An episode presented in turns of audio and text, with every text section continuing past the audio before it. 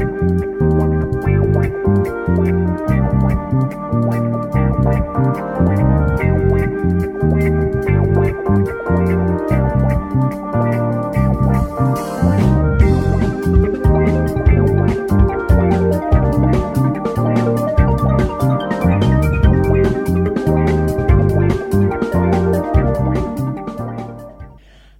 herzlich willkommen zu Harvey Hörspiel, der Hörspielsendung bei Lora München, dem freien Radio auf 92,4 Megahertz. Am Mikrofon begrüßt sie Alexandra Rudat. Die Sendung Harvey Hörspiel gab es schon vor einigen Jahren und wird nun wieder aufgegriffen und weitergeführt. In dieser Sendereihe werden, wie der Name schon vermuten lässt, alle Themen und Aspekte rund ums Hörspiel behandelt. Das heißt, wir spielen eingesendete Hörspiele, wir spielen selbstproduzierte Hörspiele, wir spielen Sketche, die wir ebenfalls selbst produziert haben. Eine Folge aus unserer Serie Ehedialoge hören Sie jeweils am Ende der Sendung. Wir führen Interviews mit Personen rund ums Hörspiel, Hörspielautoren, Hörspielproduzenten, Sprechern, Regisseuren, Tonmeistern, alle Berufsbilder, die mit dem Hörspiel verknüpft sind. Wir geben Hörspieltipps, informieren über Hörspielveranstaltungen wie Wettbewerbe, Live-Hörspiele und was es sonst noch so gibt. In der heutigen Sendung beschäftigen wir uns mit dem Thema Musikhörspiel. Dazu hören Sie im Anschluss einen Ausschnitt aus dem Musikhörspiel The Chopin Project. Danach folgt ein Interview mit der Autorin, Produzentin und Regisseurin Gabriele Schelle, die uns das Musikhörspiel im Allgemeinen und The Chopin Project im Besonderen erläutern wird. Und am Ende der Sendung kriegen Sie einen Sketch aus unserer eigenproduzierten Serie Ehedialoge auf die Ohren. Fakten sind blöd. Ronald Reagan. Lora München auf der 92.4. Montag bis Freitag, 17 bis 24 Uhr. Die Sendung Harvey Hörspiel gab es vor einigen Jahren. Nun wird sie wieder aufgegriffen und weitergeführt. Das Hörspiel kann man als Königsdisziplin des Radios bezeichnen. Hörspiele wurden ursprünglich für den Rundfunk entwickelt und ausgestrahlt und sind damit die erste originäre Kunstform, die der Hörfunk hervorgebracht hat. Sie sind ein eigenständiges literarisches Genre, wie zum Beispiel der Roman. Das Radios Hörspiele produzieren liegt auch nahe. Dort verfügt man über das entsprechende Equipment, es gibt viele Sprecher, man hat das technische Know-how und man kann das Ergebnis gleich über den Äther verbreiten. Und es macht sehr viel Spaß, auch wenn es sehr arbeitsintensiv ist. Daher war uns bei Lora München klar, dass wir wieder selbst vermehrt Hörspiele produzieren wollen und dass es deshalb wieder eine Hörspielredaktion bei Lora München geben muss. Für diesen Zweck hatten wir im Herbst letzten Jahres eine Ausschreibung gestartet, in der wir Hörspielskripte zur Vertonung für unsere Produktion gesucht haben. Die Resonanz auf diese Ausschreibung war überwältigend. Dass wir so viele Einsendungen erhalten würden, damit hatten wir wirklich nicht gerechnet. Die Auswahl ist unserem Lektorat dementsprechend auch sehr schwer gefallen. Wir mussten sehr streng auswählen, was sehr schade war. An dieser Stelle möchten wir uns nochmals ganz herzlich bei allen Autoren bedanken für die Teilnahme an unserer Ausschreibung und die Mühe, die sie sich damit gemacht haben. Bei der Ausschreibung wurden nicht nur Skripte eingesendet, sondern auch fertig produzierte Hörspiele. Eines davon möchte ich Ihnen heute präsentieren. Es heißt The Chopin Project und ist ein Musikhörspiel. Und damit sind wir beim Thema der heutigen Sendung, das Musikhörspiel. Autorin, Regisseurin und Produzentin ist Gabriele Schelle. Dieses Hörspiel handelt von der Liebesbeziehung des gefeierten polnischen Klavierkomponisten Frédéric Chopin und der französischen Schriftstellerin Armandine Aurore Lucille Dupin de Franqueuil, besser bekannt, ist die damals wohl provozierendste Frau Frankreichs unter ihrem Pseudonym Georges Sand. Die beiden lernen sich 1838 in Paris kennen und bleiben neun Jahre zusammen. In dieser Zeit entsteht ein Großteil ihrer Meisterwerke. Diese leidenschaftliche Liebe endet erst kurz vor Chopins Tod. In The Chopin Project wurden sowohl originale als auch fiktive Texte verarbeitet, um so dem Hörer die Beziehung dieser gegensätzlichen und außergewöhnlichen Charaktere zu illustrieren. Untermalt wird das Musikhörspiel mit Chopins Stücken, teils mit Klavieraufnahmen von Sergei Rachmaninow, teils von Dora Deliska, sowie Aufnahmen mit Seli und Kalle Teuvio an Cello und Klavier. Das Hörspiel hat eine Gesamtdauer von 65 Minuten und ist damit zu lang für unsere Sendung. Daher hören Sie nun eine gekürzte Version und zwar die zweite Hälfte. Die Geschichte beginnt mit ihrer Begegnung 1838 in Paris. Sie werden einander von Franz Liszt vorgestellt. Chopin befindet sich in dieser Zeit in einer emotionalen Krise. Er verarbeitet noch eine enttäuschte Liebesbeziehung, die aufgrund seines schlechten Gesundheitszustandes gescheitert ist. Im November 1838 beschließt Georges Sand, den Winter zusammen mit ihren Kindern Maurice und Solange auf Mallorca zu verbringen. Chopin jedoch, der sie auf diese Reise begleitet, bekommt das regnerische und kalte Wetter nicht. Ebenso setzt ihm die Unfreundlichkeit der Insulaner zu, die dem nicht verheirateten Paar sehr distanziert begegnen. Hören Sie selbst. Niemals habe ich den Wind solche Klagelaute, ein so verzweifeltes Geschrei ausstoßen hören, wie in diesen leeren, widerhallenden Gängen. Dichter Nebel, der sich wie ein Leichentuch herabsenkt und durch die verfallenen Bogengänge des Klosters eindringt. Es freut mich, einmal in Wirklichkeit zu erfahren, was ich bisher nur im Traum gesehen. Und die Mönche?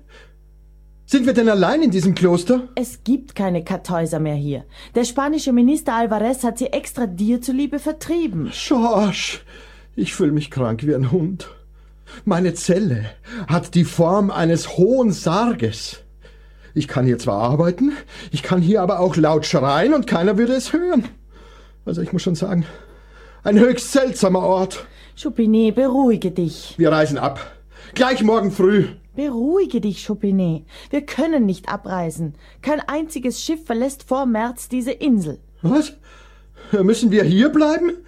In dieser Kartause? Ohne Heizung? ohne Essbares, zusammen nur mit dem Regen. Wer hätte gedacht, dass es hier so regnen kann? Es regnet ununterbrochen. Seit 40 Tagen. Deine Freunde haben dich belogen. Aber bitte, wozu hat man denn Freunde? Es regnet nie auf Mallorca, hat er gesagt, der Minister. Dein Herr Alvarez. Nie! Die ganzen Wolken des Mittelmeeres regnen sich hier ab. Genau hier über diesem Felsen. Mallorca hat ein fantastisches Klima. Sollten Sie dem grässlichen Winter in Paris entfliehen wollen, so rate ich Ihnen, gehen Sie nach Mallorca. Das mildeste Wetter, Sonne, freundlicher Insulaner und die wohltuende Luft. Sie riecht, man stelle sich vor, nach Thymian und nach Lavendel. Sie werden verändert zurückkommen, gesund und erholt. Es ist die herrlichste Insel der Welt. Reisen Sie! Alvarez ist verrückt! Oder senil! Oder noch viel schlimmer, er war überhaupt nie hier! Er ist ein Dichter! Es regnet nämlich sintflutartig!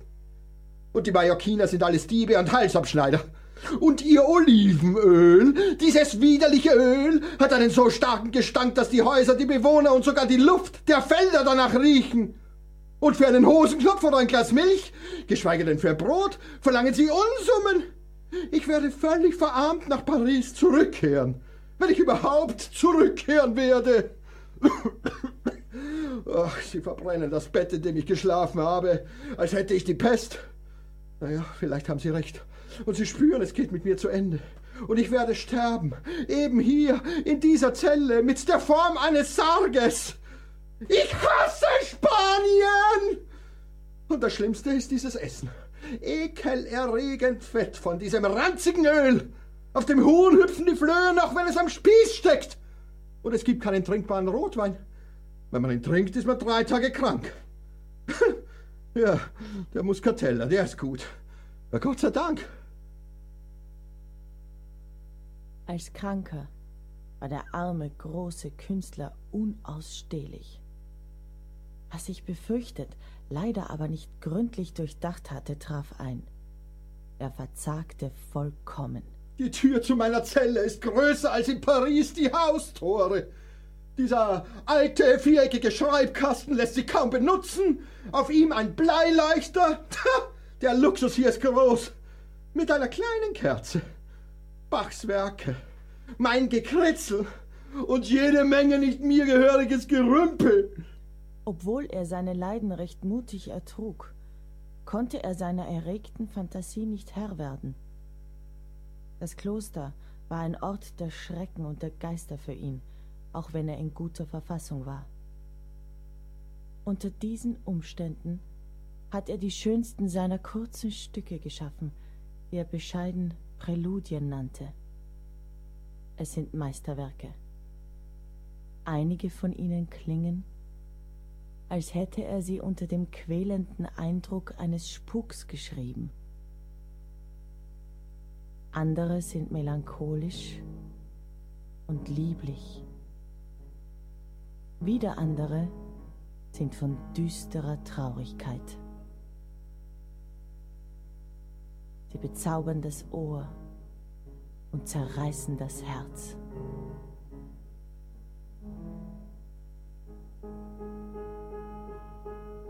Ein Präludium ist darunter, welches ihm an einem scheußlichen Regenabend einfiel und das einem das Herz schwer macht.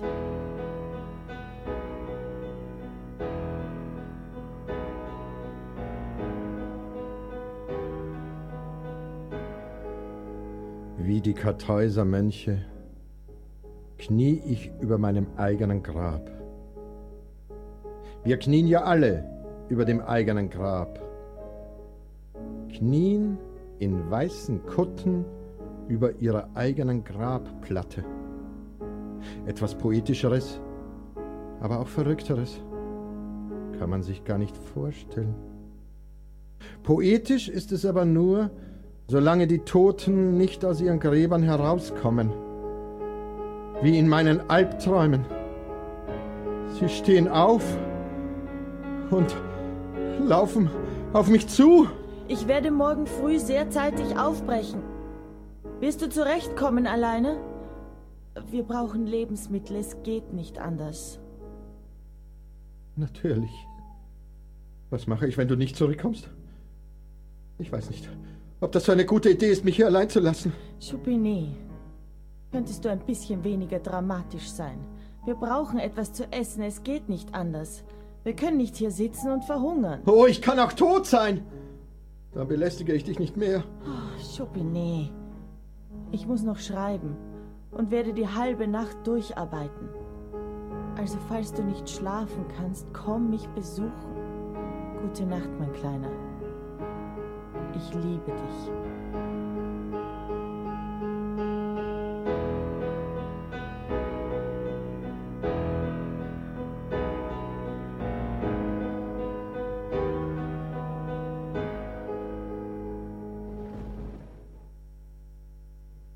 Werde die halbe Nacht Klavier spielen.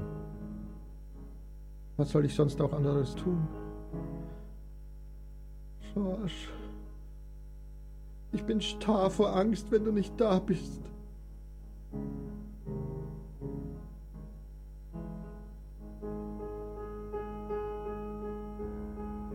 Mein Sohn Maurice und ich hatten Chopin am Morgen in recht gutem Zustand zurückgelassen, um in Palma einige Besorgungen zu machen.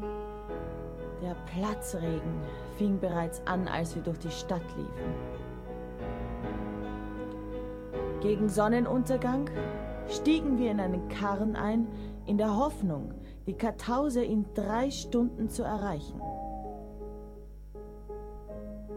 Es war kein leichtes Unterfangen, denn der Steilpfad zur Kartause war zum reißenden Bach geworden.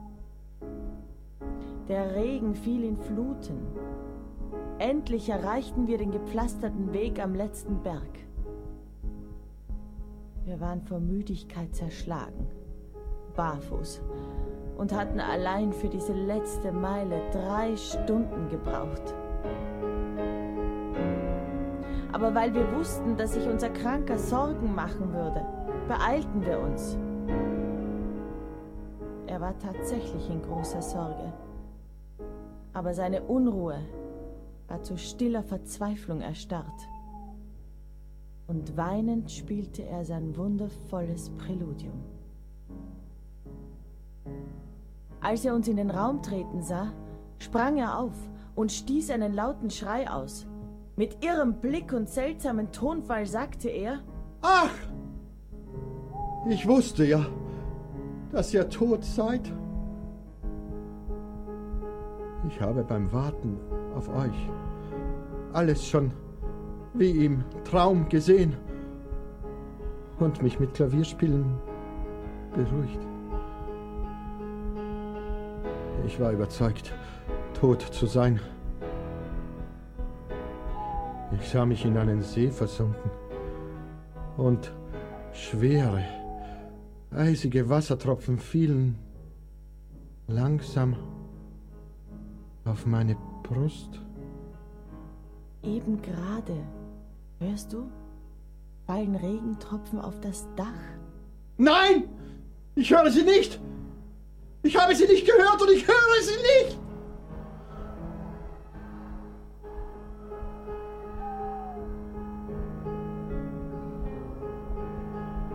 Alberne Tonmalerei. Du hast recht.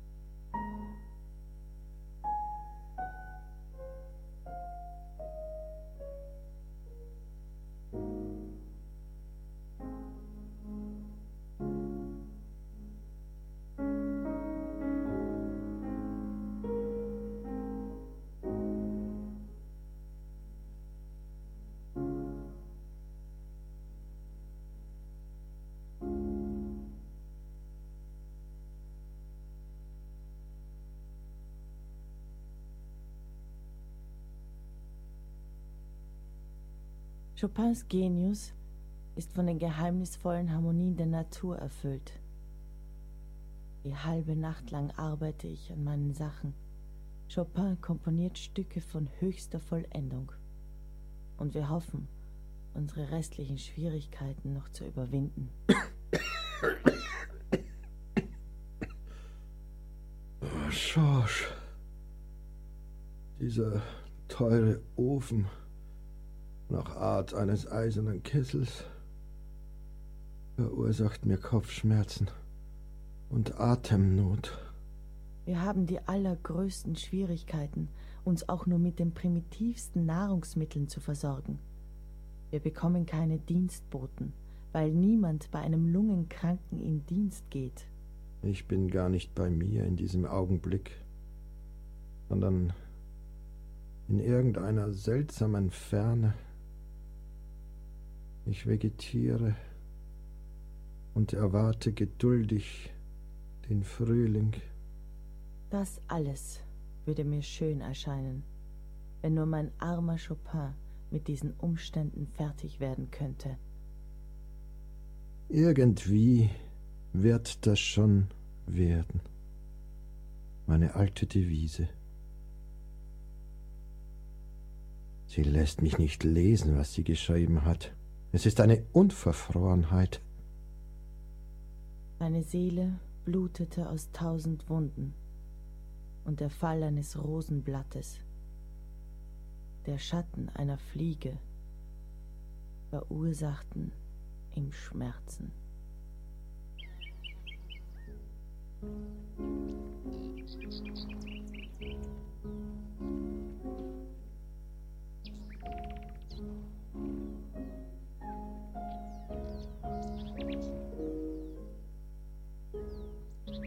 Mein Engel schreibt beständig an ihrem neuen Roman, nachdem sie ihren Reisebericht beendet hat.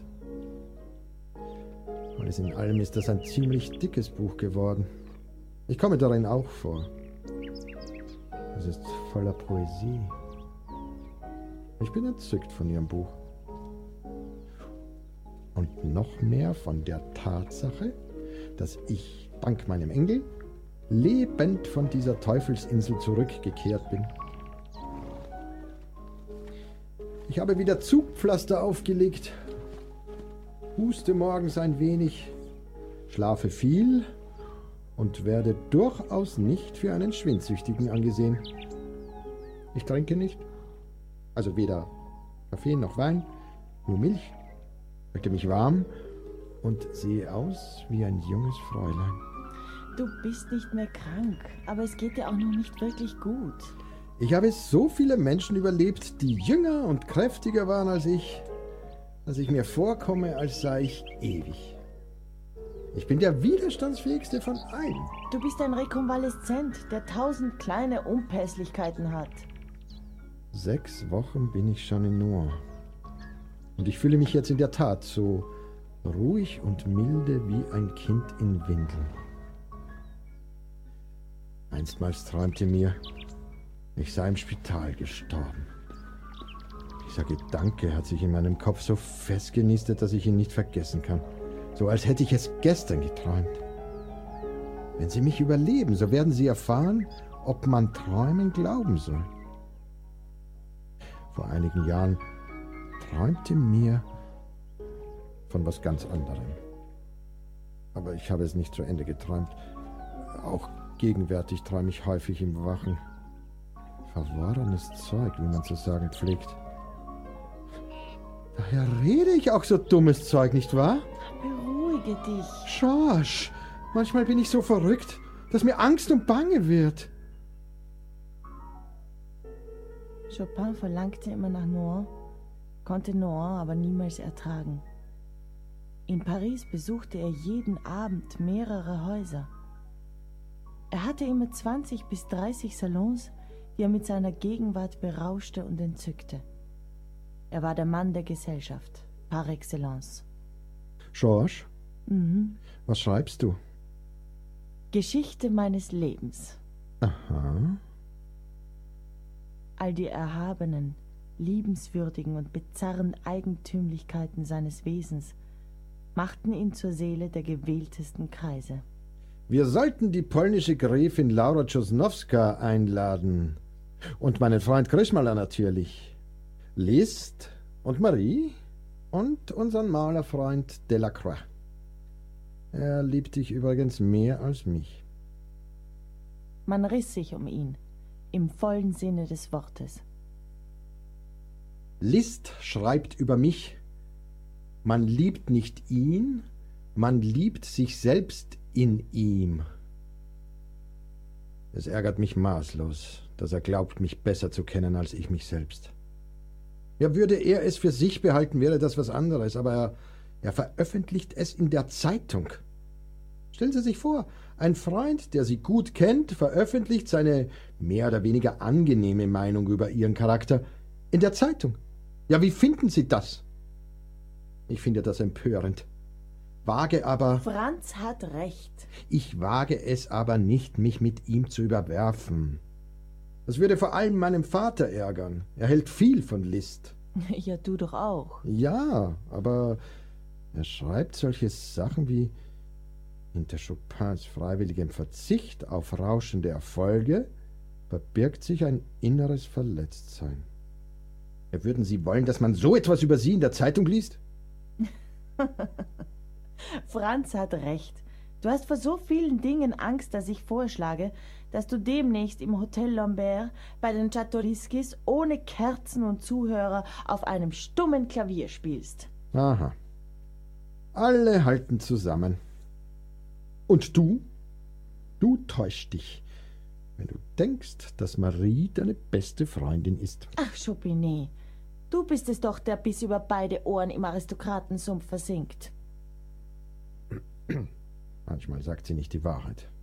Aber das darf ein Romancier ja. Du bist nicht exklusiv in deiner Zuneigung. Aha. Jedem Eindruck überlässt du dich mit einer unglaublichen Schnelligkeit. Ein unpassendes Wort, ein doppelsinniges Lächeln verscheuchen dich sogleich. Und du langweilst dich. Du sagst es nicht, aber du langweilst dich. Wieso denkst du, dass ich mich langweile? Du machst auf mich den Eindruck. Da täuscht du dich. Dieses Mal. Ich langweile mich nicht. Ich fühle mich krank. Soll ich Dr. Papé holen? Nein, nein, nicht nötig. Und du, du selbst bleibst bei all deiner gewaltigen Arbeit gesund. Nicht einmal deine Augen haben gelitten, obwohl du so viele Bücher geschrieben hast. Über 90. Worüber schreibst du? Über dich. Du scherzt. Nein, das macht Balzac auch. Rubens malt ja auch die fetten Hinterteile seiner Verwandtschaft. Naja, warum solltest du dich nicht auch an den Fehlern deiner Liebsten ergötzen? Ich werde dir vorlesen. Ach, nicht nötig. Und dieser Bildhauer, dieser Klesinger, der haut das Hinterteil seiner Ehefrauen in Stein.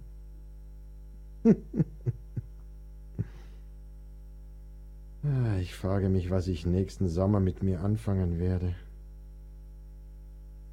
Nichts anderes als immer. Ich fahre nach Nohant, sobald es warm wird.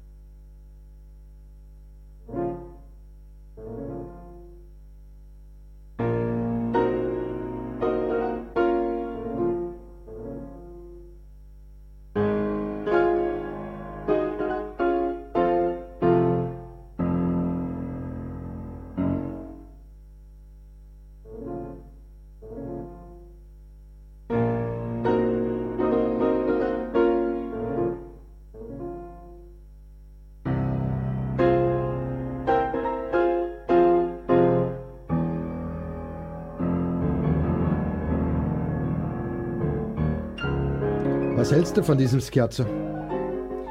Man fragt sich, wie der Ernst sich kleidet, wenn schon der Scherz in dunkler Kleidung geht. Nein, im Ernst. Was hältst du davon? Du hast mich acht Jahre lang in das Geheimnis deiner Meditationen eingeweiht. Und ich verstehe dich, denke ich, inzwischen so, wie du dich selbst verstehst. Deine schöpferische Kraft ist spontan und wunderbar. Ja, Aber dann beginnt die entsetzlichste Arbeit, der ich je beigewohnt habe. Angestrengt, unschlüssig und ungeduldig versuchst du bestimmte Einzelheiten des Themas, das du in dir gehört hast, wieder aufzugreifen. Was du als Stück aus einem Guss imaginiert hast, beginnst du bei der Niederschrift allzu sehr zu analysieren. Du schließt dich tagelang in dein Zimmer ein, gehst auf und nieder, weinst, zerstampfst deine Federn und wiederholst und veränderst deinen Takt wohl hundertmal. So geht das manchmal sechs Wochen lang mit einer Seite nur, um sie am Ende wieder so zu schreiben, wie sie im ersten Entwurf gewesen ist. was schlägst du vor? Nimm den ersten Entwurf.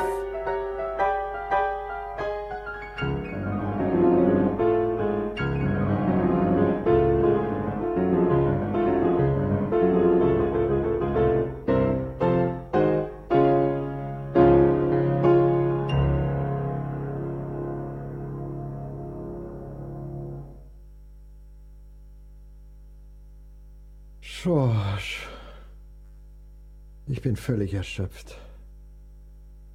Und dann bin ich schlechter Stimmung. Das wirkt sich auf die Laune aller aus. Ich verderbe euch den Spaß. Wer weiß, vielleicht brauchst du einen kleinen Ausflug nach Paris. Ich bin zu allen Opfern bereit, nur um nicht zusehen zu müssen, wie die Melancholie dich verzehrt. Sie müssten den moralischen Puls von Chopin fühlen. Mir verrät er ja nicht, dass er sich langweilt. Aber ich glaube, ihn zu verstehen. Er ist ein so streng geordnetes Leben nicht gewohnt.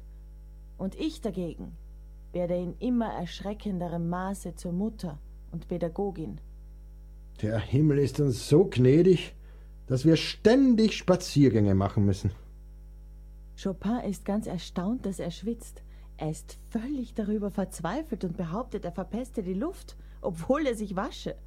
Wir lachen Tränen, wenn dieses ätherische Wesen sich nicht damit abfinden kann, dass es schwitzt, so wie alle anderen auch. Er stinkt nach Eau de Cologne.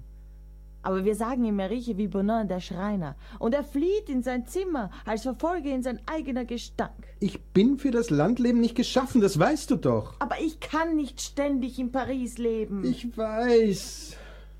Das musst du auch nicht. Ach, das Wetter ist so wunderschön. Und meine Musik ist scheußlich. Und ich muss den ganzen Tag liegen. So weh tun mir Maul und Drüsen.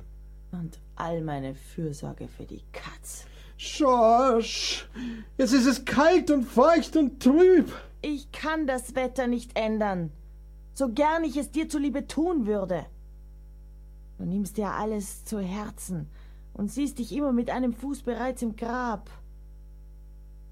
Mit einem gewissen Vergnügen. Oh, ich bin mir sehr wohl bewusst, dass ich nie jemandem etwas nütze gewesen bin. Mir selbst aber auch nicht viel, falls dich das beruhigt. Mit meiner Gesundheit geht es auch bergab.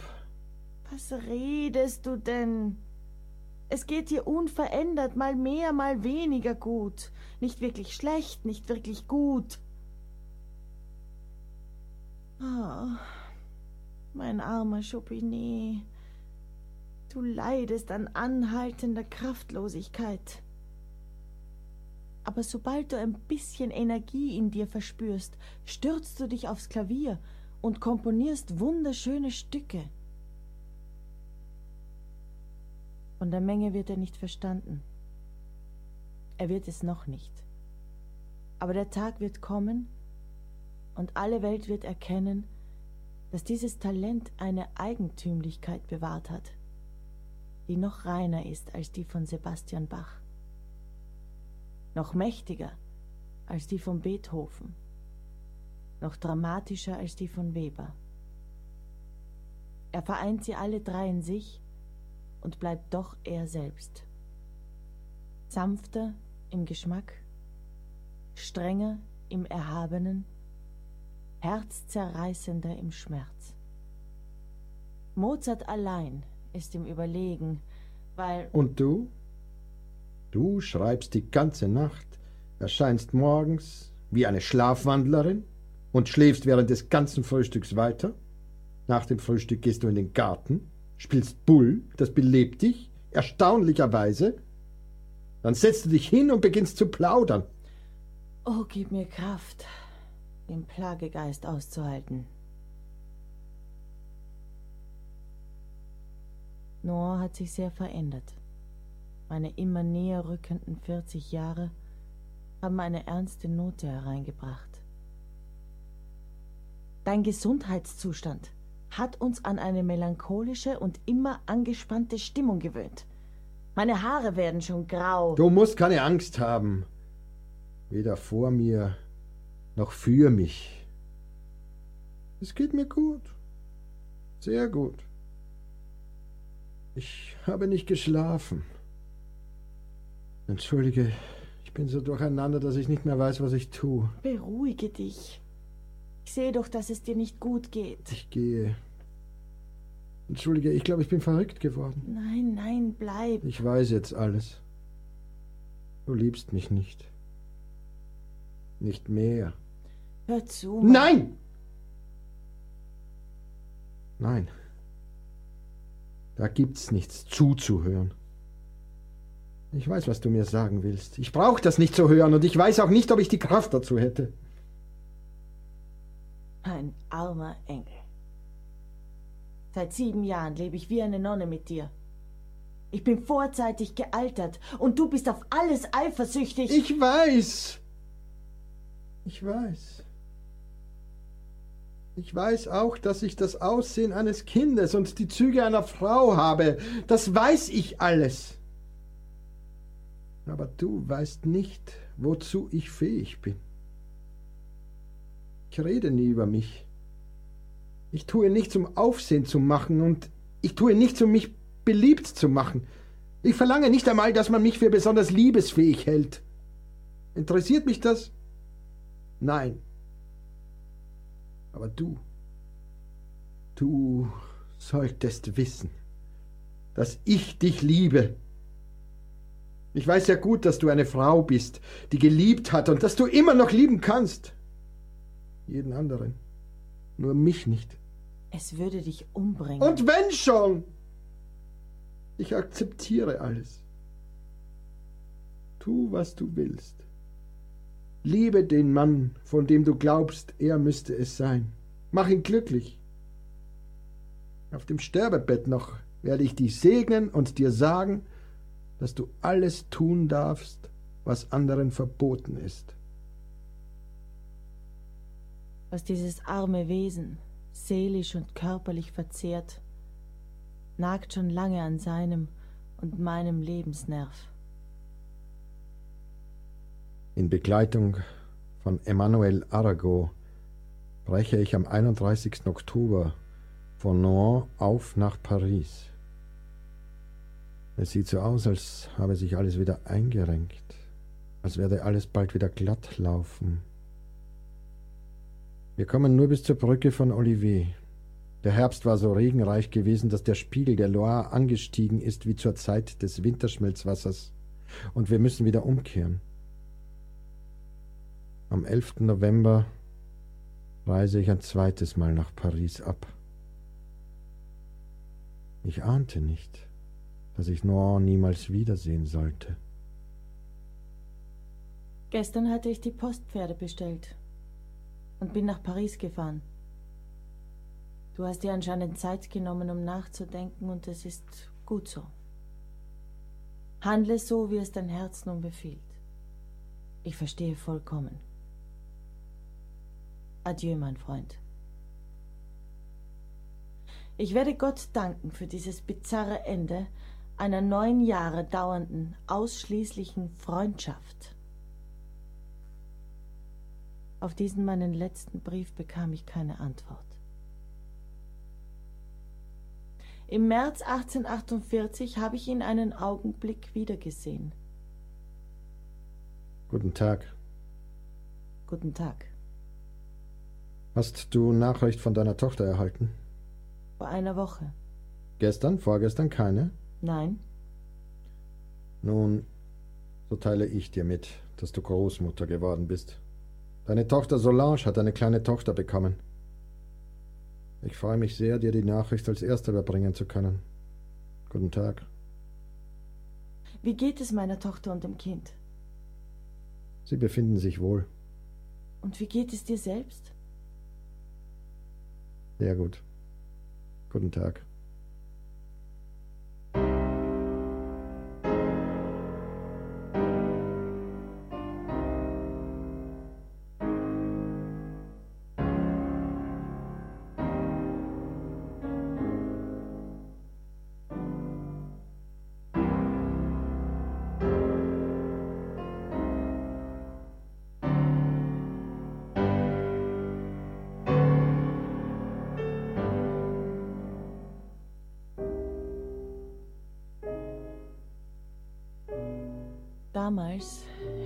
Sagen können, er liebte mich nicht mehr. Aber ich ersparte ihm diesen Kummer und übergab alles der Vorsehung und der Zukunft.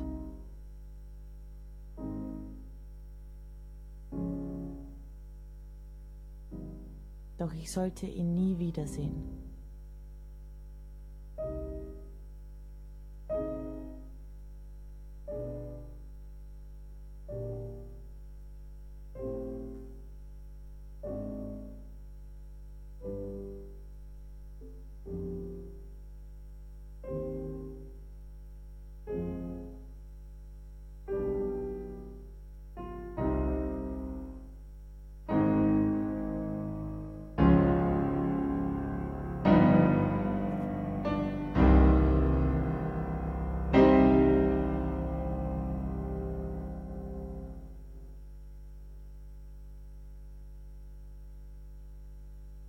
Sie hörten das Musikhörspiel The Chopin Project. Das Textkonzept ist von Elisabeth Moll. Autorin, Regisseurin und Produzentin ist Gabriele Schelle. Co-Produzent der CD ist Willi Korte, gesprochen von Tatjana Velimirow als Georges Sand und Christian Nisselmüller als Frédéric Chopin. Eine Produktion von Factory Theater aus dem Jahr 2011. Sie hörten folgende Ausschnitte aus Chopins Werken. Prelude Nummer 15 Des-Dur Opus 28, gespielt von Dora de Liska. Berceuse des-Dur Opus 57 von eben dieser. Scherzo in b-Moll Opus 31, gespielt von Sergei Rachmaninow. Prelude Nummer 20 c-Moll Opus 28, wieder von Dora de Liska. Wie, noch nicht Mitglied im LoRa Förderverein? Aufnahmeanträge zum Runterladen gibt's unter www.lora924.de www.lora924.de oder wir schicken Ihnen Informationsmaterial zu. Telefon 480 2851 480 2851 in München. Lora München, Ihr freies Radio auf der 92.4. Wir haben soeben einen Ausschnitt aus dem Musikhörspiel The Chopin Project gehört. Die Autorin, Regisseurin und Produzentin Gabriele Schelle wird uns im folgenden Interview The Chopin Project und die Arbeit daran näher erläutern. Bei dem heutigen Thema Musikhörspiel stellt sich natürlich zuallererst die Frage, Frau Schelle, was ist denn überhaupt ein Musikhörspiel? Also in unserem Fall, sage ich mal, ist das so, dass es eine Klanginstallation ist, ursprünglich eben als Theateraufführung stattgefunden hat und dass wir diese Klanginstallation im Grunde ziemlich originalgetreu auf CD gebannt haben. Es ist praktisch eine Mischung aus eben dieser Musik und die zwei Sprecher oder Schauspieler und entspricht ziemlich genau der Aufführung von The Chopin Project. Warum haben Sie das Thema Chopin und Georges Sand gewählt? Georges mhm. Sand hat mich schon beschäftigt, hauptsächlich halt von ihrer Literatur her. Mhm. Chopin, natürlich die Musik, das ist klar, aber da war es so, dass ich wenig über sein Leben wusste. Und grundsätzlich ist die Voraussetzung natürlich, wenn man was macht, dass es einen interessiert. Und das fand ich schon sehr spannend, sich mit Chopin mal zu beschäftigen, mit seinem Leben, wo kam er her, wer war und was war er eigentlich für ein Mensch? Und das hat sich dann auch als sehr spannend erwiesen, weil er ja, ja, ist in Polen aufgewachsen, hatte eine sehr glückliche Kindheit und musste dann, als sein Genie schon erkannt wurde, ziemlich früh eigentlich, war allen klar, den Eltern und seinen Musiklehrern, dass er von Warschau weg muss, äh, sozusagen, und ist dann nach Wien mhm. und über Wien dann nach Paris gekommen und dann beschäftigt man sich viel auch mit seinen Freunden dort. Franz Liszt spielt eine große Rolle, mhm. Heinrich Heine und das ist die ganze Pariser Bohemian damals und das ist einfach sehr spannende Beschäftigung mit seinem Charakter, Wesen etc. Und da geht man dann natürlich immer tiefer rein. Und das war, was Chopin angeht, einfach und ist eigentlich immer noch. Man könnte da immer noch weiter forschen bei Chopin. Sie wollten also nicht nur die Beziehung zwischen Georges Sand und Chopin darstellen, sondern auch den Zeitgeist und das ganze Umfeld von damals? Ja, wir haben uns grundsätzlich entschieden, das Ganze einzugrenzen mhm. auf die Beziehung. Das heißt, wir fangen an beim Beginn der Beziehung und wir enden mit dem Ende der Beziehung. Das heißt, der Tod von Chopin oder auch was vor der Beziehung war, ist kein Thema fürs Hörspiel und auch nicht für unser Stück. Das spielt aber natürlich mit hinein in die ganzen Texte. Was hat denn die Beziehung von Chopin und Georges Sand ausgemacht? Ja, was hat sie ausgemacht? Es ist eine spannende Geschichte, weil es eben, sie dauerte neun Jahre, diese Beziehung. Mhm. Man kann sagen, dass Georges Sand war ein Enfant terrible damals in der Society und war eigentlich die Bohemien, während Chopin das genaue Gegenteil war. Chopin verkehrte eigentlich nur mit den Aristokraten und war ein sogenannter Superstar in Paris. Und George Sand war eigentlich eher verfemt. Sie rannte ja in Hosen rum, schrieb äh, feministische ja. Bücher und war eher eine Shocking-Figur damals. Also die Konstellation fanden Sie dann auch sehr spannend dann? Ja, schon. Und mhm. George Sand hat sich das eigentlich in den Kopf gesetzt und sie wollte ihn haben, könnte man sagen. Und sie hat ihn auch gekriegt. Sie waren aber so gegensätzlich, dass das eigentlich erstaunlich war, dass das so lange gehalten hat. Und das Ende der Beziehung ist nicht minder geheimnisvoll Das hat nämlich Chanson abgebrochen, sozusagen. Und das ist eine sehr verwickelte Familiengeschichte, die wir nicht in aller Ausführlichkeit behandeln können, aber eigentlich sehr tragisch dann am Ende. Also Sie sind sowohl Autorin als auch Produzentin des Musikhörspiels. Ja, beides und auch Regisseurin. Wie lange also, haben Sie an diesem Musikhörspiel gearbeitet? Wie lange hat die Produktion gebraucht? Insgesamt sind das sechs Monate, würde ich sagen, ein halbes Jahr, wenn nicht sogar dreiviertel Jahr. Und ja. was war die größte Herausforderung an diesem Musikhörspiel? Was war so das schwerste Element? Also für mich das Schwerste eigentlich Chopin gerecht zu werden. Und seiner Musik war, je mehr man sich mit ihm beschäftigt, desto klarer wird, dass er elementar ist, wenn man ein Musikhörspiel zu Chopin macht oder mit Chopins Musik umgeht, dass das passt. Und das war schon eine Herausforderung, die wir aber auch mit Hilfe von unserem Komponisten in Budapest, dem Peter Matrey, auch geschafft haben, der uns das eigentlich die Tracks komponiert hat, mhm. äh, zusammen mit Geräuschen, zusammen mit Chopins Musik. Und so ist eigentlich eine Art Soundtrack entstanden, wie für mhm. einen Film. Und so hat das dann auch als Aufführung sehr gut funktioniert. Und die Idee, daraus ein Hörspiel zu machen, ist eigentlich erst dann entstanden, als uns klar wurde, dass ein Teil der Zuschauer teilweise da auch saß und die Augen schloss und einfach den Soundtrack genossen hat. Die Stimmen, die Musik und so. Und es funktionierte einfach sehr, sehr gut über den Ton.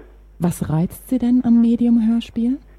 Was spannend ist, dass für mich ist das, dass ja auch im Film sozusagen die Tonspur das Entscheidende ist. Oder sagen wir mal, es ist der Weg zu den Gefühlen. Was mir klar wurde im Theater, dass der Weg zu den Gefühlen über den Ton auch geht. Das heißt, man kann eigentlich, wo man will, in die Tiefe gehen. Und kann eigentlich den Zuschauer über den Ton, das machen die im Film nicht anders.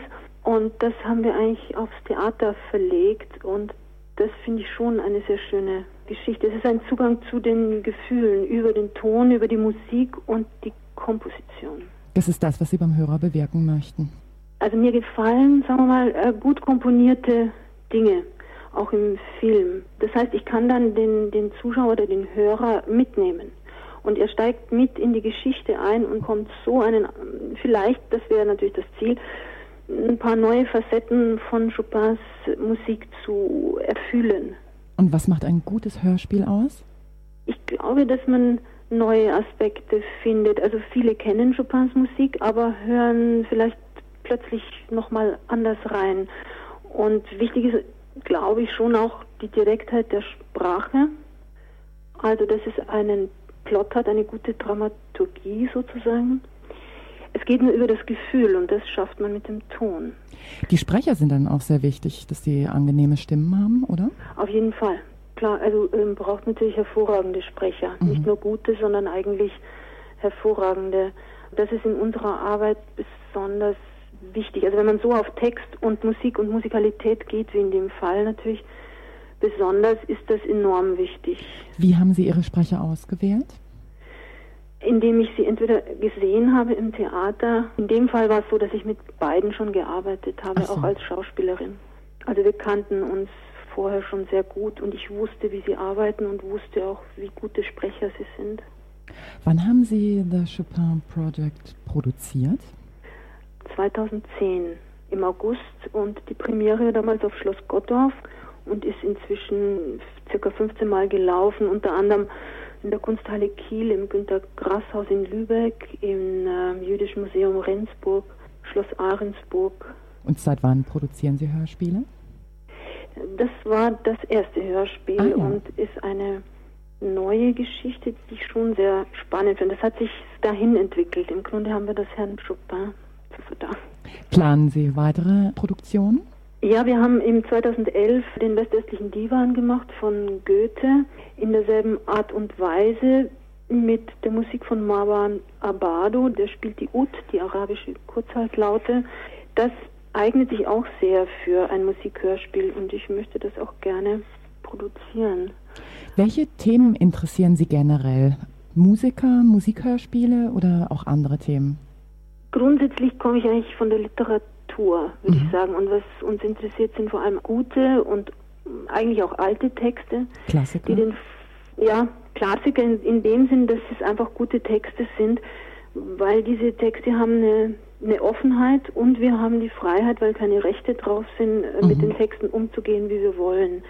Das macht einfach den Vorzug der Klassiker aus und sie sind sehr offen. Das heißt, wir arbeiten ja quasi intertextuell, könnte man sagen. Das heißt, wir erfinden, wir schreiben selbst tiefe Texte, originale Texte, die wir nehmen und das mischen wir völlig neu. Wir sammeln alles, was uns interessiert. Also im Fall von Chopin auch seine originalen Briefe, autobiografisches, Romane. Und irgendwann muss man aufhören, dann, sonst wird es zu viel. Und dann schreiben wir auch eigene Texte und machen einen ganz neuen Textkörper, der dann ein neues Stück ist, sozusagen. Wir haben ja soeben nur einen Ausschnitt gehört. Wo kann man sich das gesamte Hörspiel anhören? Also man kann es über unsere Internetseite erwerben, über www.theaterfactory.de, bald auch bei Amazon.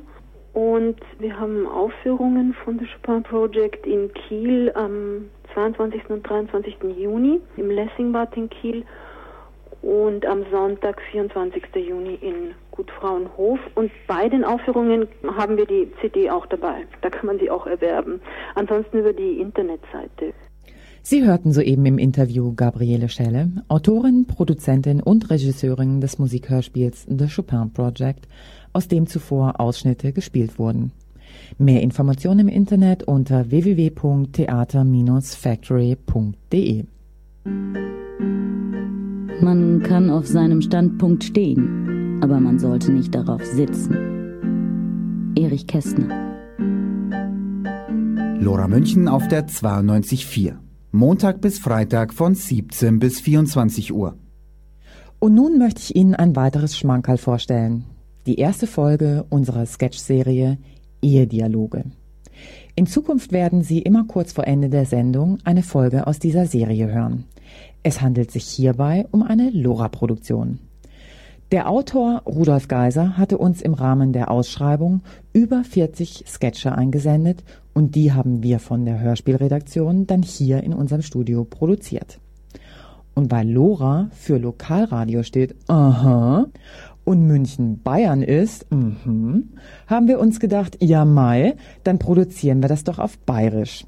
Was dabei zünftiges rausgekommen ist, hören Sie jetzt. Vorhang auf.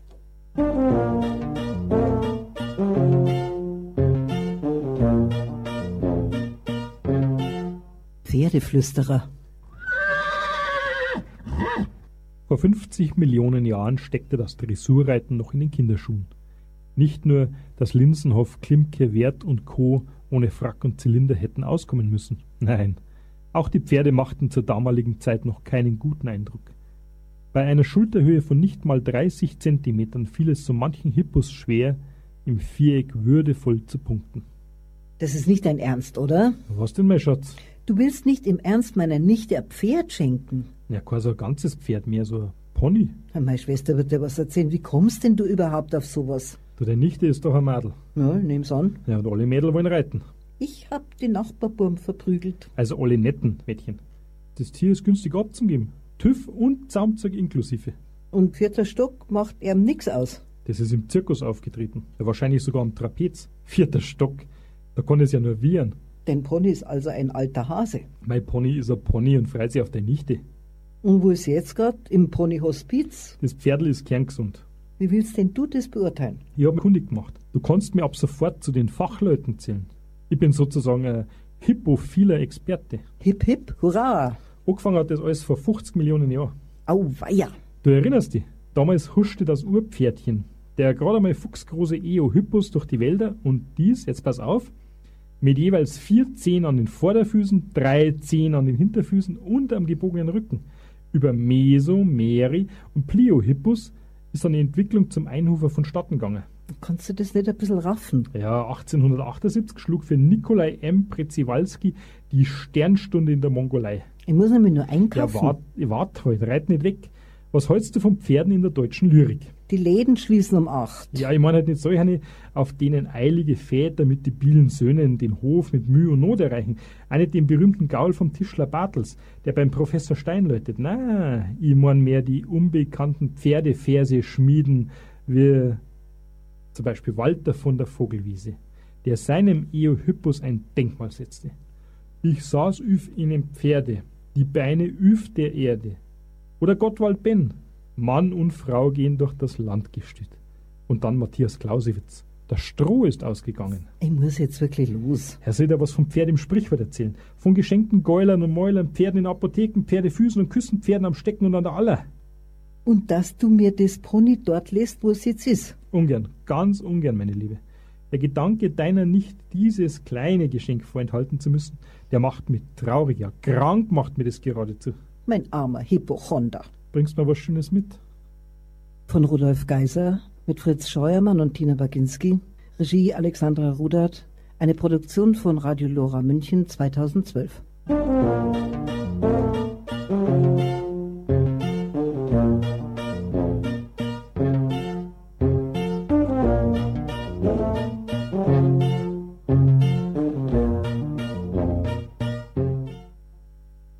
Und damit sind wir am Ende der ersten Sendung von Harvey Hörspiel, der Hörspielsendung bei Lora München, angelangt. Ich hoffe, es hat Ihnen gefallen. Ihre Meinung ist uns wichtig. Schreiben Sie an kritik.lora924.de. Der nächste Sendetermin steht noch nicht fest, aber fest steht, dass er rechtzeitig angekündigt wird, damit Sie, liebe Hörer, die nächste Folge von Harvey Hörspiel nicht verpassen. Denn dann senden wir ein spannendes, selbstproduziertes Krimi-Hörspiel. Herzlichen Dank an alle Autoren, die an unserer Ausschreibung teilgenommen haben und an die Kollegen der Hörspielredaktion, die die Lora Hörspielproduktionen erst möglich machen. Die Musik im Vor- und Abspann ist der Titel Urban von Reno Project, den wir über yamendo.de bezogen haben. Merci Maximo. Die Technik betreut noch bis 22 Uhr Joshua Frenzel. Verantwortliche Redakteurin für diese Sendung ist Alexandra Rudat, die sich nun auch am Mikrofon verabschiedet. Es folgt nun die Sendung Liederliches und Kleinkunst von Harald Bischoff. Er entführt Sie diesmal auf eine Zeitreise zu den Anfängen der Kleinkunst. Bleiben Sie dran.